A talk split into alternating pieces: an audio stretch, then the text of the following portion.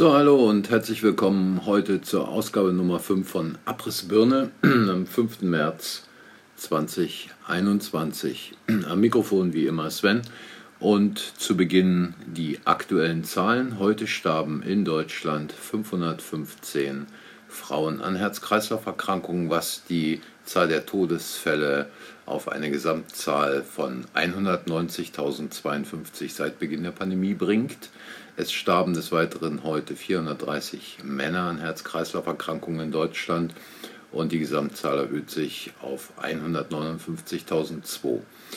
Ähm, an Herz-Kreislauf-Erkrankungen insgesamt in Deutschland starben heute also 945 Menschen und die Gesamtzahl Männer und Frauen, die an Herz-Kreislauf-Erkrankungen starben, seit Beginn der Pandemie liegt bei 349.054. Todesfällen. An Tumorerkrankungen starben heute 300 Frauen, was die Zahl der Gesamttodesfälle auf 110.796 erhöht. Und es starben 353 Männer an Tumorerkrankungen in Deutschland.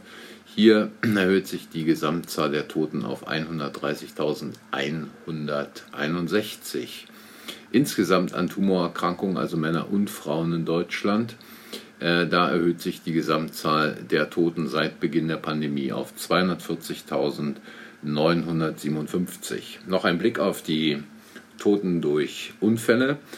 Im Alter von 75 und älter verstarben heute 51 Menschen, was die Gesamtzahl der Toten seit Beginn der Pandemie auf 18.837 in dieser Altersgruppe bringt.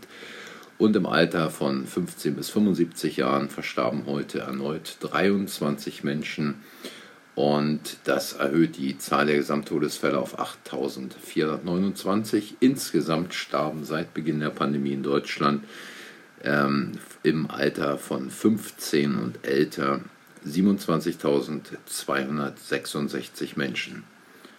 Ich komme heute nochmal zurück auf eine Geschichte von gestern. Gestern sprach ich ja über das Herpesvirus und die Karies. Und äh, wir können ja mal einen kleinen Ausflug machen heute, einen gedanklichen Ausflug ähm, in die Zeiten, als es noch die gute alte Influenza gab. Und jetzt stellt euch einfach mal vor, dass man bei den Todesfällen durch Influenza, beziehungsweise bei den Todesfällen, die in dieser äh, Influenza-Periode auftreten, hätte man einen Abstrich in der Mundhöhle gemacht. Und diesen Abstrich hätte man dann im Labor angezüchtet, in Petrischalen, äh, auf bestimmten Nährböden. Und dort wäre dann aufgefallen, dass sich ein bestimmter Keim äh, in extrem hohem Maße widerspiegelt.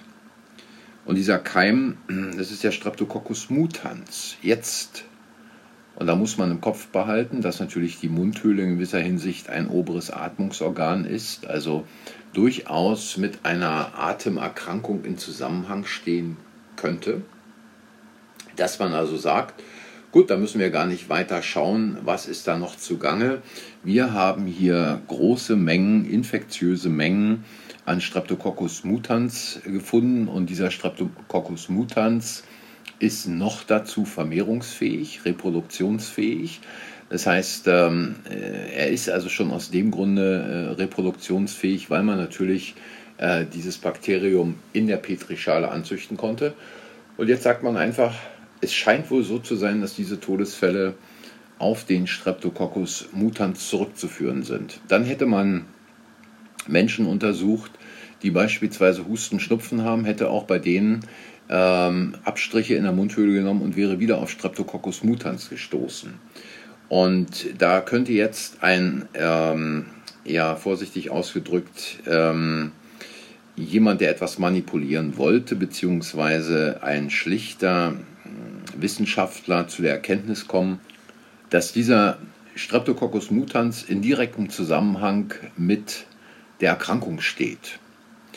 Und dann einfach sagt ja, also Streptococcus mutans ist also etwas ganz Gefährliches, verursacht im Prinzip ähm, Husten, Schnupfen, weil wir finden ihn ja bei jedem dieser Erkrankten und zusätzlich bei den Toten. Wir müssen also zukünftig etwas gegen Streptococcus mutans tun. Der Witz ist jetzt, es funktioniert natürlich nicht bei dem Streptococcus mutans, weil der ist letztlich bekannt. Dies ist ein wichtiger Keim, wenn es um die Entstehung von Karies im, äh, an den Zähnen geht, sodass man also dieses Spiel nicht spielen könnte. Ähnliches gilt für Herpes. Wenn man also Todesfälle untersucht, die von Menschen, die beispielsweise an einer, äh, während einer Grippewelle verstorben sind. Man macht äh, Untersuchungen zum Beispiel mit PCR-Tests. Dann wird man feststellen, dass etwa 90 Prozent der Toten im PCR-Test einen Nachweis von Herpesviren zeigen. Und jetzt könnte man hingehen und sagen, ja, die Herpesviren, es scheint ja wohl in irgendeinem Zusammenhang zu stehen zwischen diesen Todesfällen und den Viren. Und man würde jetzt anfangen, Abstriche bei Menschen zu machen, die entsprechende Symptome zeigen. Ähm, die Husten haben, die Schnupfen haben. Äh, man macht also PCR-Tests bei diesen Menschen und stellt dann fest, aufgrund der PCR-Tests, oh, da ist ja ein Herpesvirus äh, vorhanden. Dieses Herpesvirus muss also in direktem Zusammenhang zu den Erkrankungen stehen.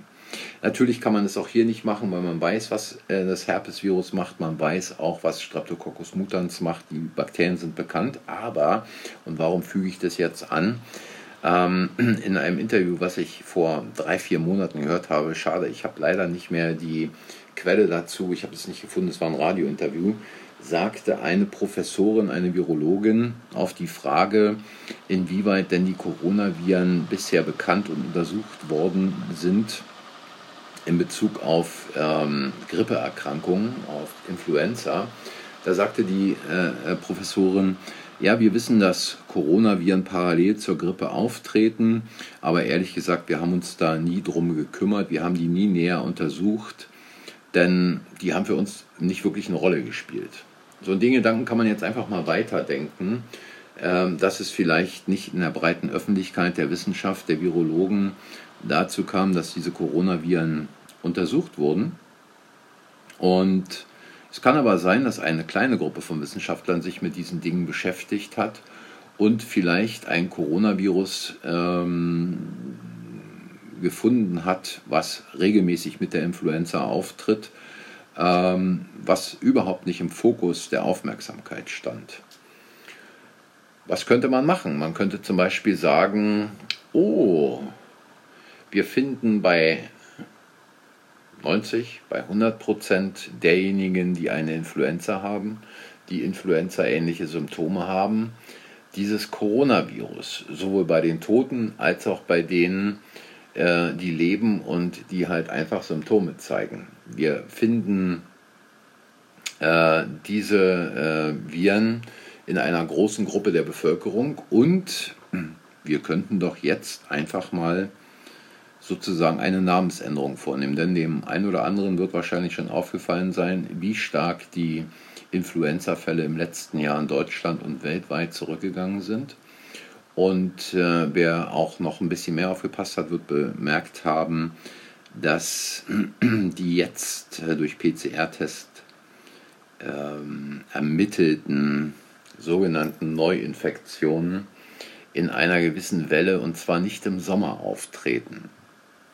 Da kann man jetzt spekulieren, da kann man nachdenken, aber ich erinnere nochmal daran, man könnte natürlich auch irgendein Begleitvirus, was vorher schon immer zugange war, ähm, quasi etwas in den Vordergrund rücken. Nicht zuletzt natürlich auch, ähm, wenn man darüber nachdenkt, dass aus Frankreich berichtet wird, dass man bereits im Jahre 2019 ähm, irgendwann äh, im September, Oktober CT-Aufnahmen von Lungen gemacht hat und in der Nachuntersuchung feststellte, dass diese Lungen ähnliche Veränderungen aufweisen ähm, wie bei Patienten, die aktuell mit ähm, Corona diagnostiziert wurden. Außerdem gibt es Nachweise in Italien und Spanien im Abwasser, wurden also in alten gespeicherten Proben äh, diese äh, Coronaviren nachgewiesen. Also einfach mal als Überlegung fürs Wochenende mal darüber nachzudenken, was passiert eigentlich, wenn ich direkt äh, auf der Suche nach einem Erreger bin, dafür in Blitzeseile einen Test erstelle und ähm, nach anderen Erregern gar nicht mehr schaue. Plötzlich ist der Streptococcus mutans oder aber der Herpesvirus die Ausgangsgrundlage für eine völlig neue Erkrankung, die die Welt bisher noch nicht kannte. Gut, das war's für heute. Denkt drüber nach, schreibt eure Meinung in die Kommentare, wenn es euch gefällt, ein wenig selbst zu denken, das Gehirn einzuschalten und äh, die Gedanken schweifen zu lassen, dann abonniert den Kanal. Ähm, es geht dann in der nächsten Woche weiter. Bis dahin, alles Gute, ein schönes Wochenende und tschüss bis zum nächsten Mal.